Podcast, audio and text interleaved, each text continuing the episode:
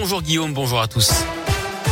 Et on reste sur la route avec cet accident sur la 43 ce matin en direction de Lyon à hauteur de la bâtiment Gascon. C'est près de la Tour du Pin.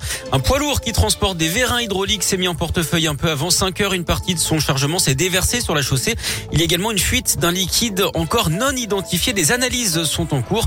La bande d'arrêt d'urgence et la voie lente sont coupées actuellement. L'intervention devrait durer une bonne partie de la matinée. Le secteur est à éviter. À la une, elles ont commencé une nouvelle vie. À 3000 kilomètres de chez elles, trois jeunes femmes ukrainiennes ont pu retrouver un travail ici en Auvergne-Rhône-Alpes après avoir fui leur pays frappé par la guerre. Tumo, l'entreprise où elles travaillaient à Kiev, a dû fermer ses portes.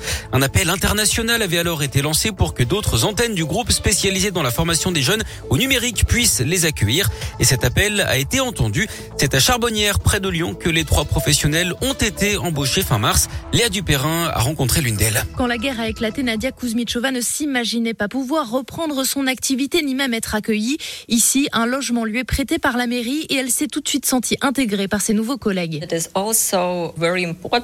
C'est aussi très important de savoir que tout n'a pas changé dans notre vie. Il y a ce lien avec notre vie d'avant et c'est un soutien énorme. Pour dire les choses franchement, c'est très dur de trouver les mots pour exprimer toute notre reconnaissance pour ce que les gens ont fait pour nous.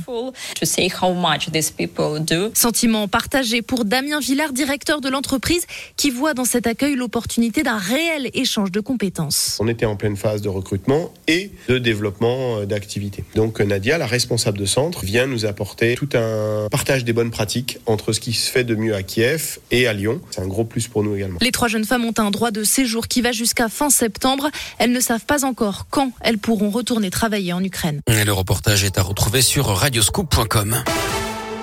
C'est le temps fort de l'entre-deux tours de la présidentielle. Le débat entre Emmanuel Macron et Marine Le Pen ce soir à 21h sur TF1, sur France 2 et sur les chaînes d'infos en continu. Plusieurs thèmes imposés hein, seront abordés avec un temps défini pour chacun. C'est Marine Le Pen qui s'exprimera en premier et en dernier. Ça commencera par le pouvoir d'achat.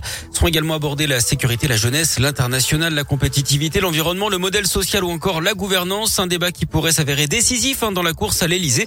Les sondages donnent un avantage très court au président sortant avec 54 à 56, 56,5% des intentions de vote contre 43,5 à 46% pour Marine Le Pen. De son côté, Jean-Luc Mélenchon, 22% au premier tour, appelle les Français à l'élire Premier ministre lors des législatives en juin en donnant une majorité à la France insoumise pour imposer une cohabitation au vainqueur du deuxième tour dimanche. Une intervention périlleuse et inédite. Chez nous, un plongeur professionnel de 55 ans a passé trois heures coincé à 10 mètres sous l'eau au barrage de Pierre-Bénite. L'une de ses jambes était bloquée par un phénomène d'aspiration. L'alerte a été donnée hier matin vers 10 heures. Le courant était trop fort hein, pour que les plongeurs interviennent. Les secours ont donc construit une structure pour le protéger du courant, mais le système qui permettait de l'oxygéner a été emporté et il a manqué de se noyer. Tout s'est joué à 3-4 minutes près d'après le progrès. Il a finalement pu être remonté à la surface après 3 heures passées dans une eau à 15 degrés. Il souffre d'une grosse blessure à la jambe, mais ses ne sont pas en danger. Du nouveau, au pied de la basilique de Fourvière à Lyon, le restaurant Bulle du chef étoilé Guy Lassauzet ouvre ses portes aujourd'hui. Le restaurant affiche complet hein, jusqu'à la fin du mois d'avril. Des créneaux supplémentaires de réservation pourront être débloqués après une première période de rodage. Du sport du foot, journée décisive hein, dans la course à l'Europe pour la 33e journée de Ligue 1. Lyon se déplace à Brest à partir de 21h. Et puis en basket, la s'est baladée hier sur le parquet du dernier Chalon-Reims, victoire des Villeurbanais 92 à 64.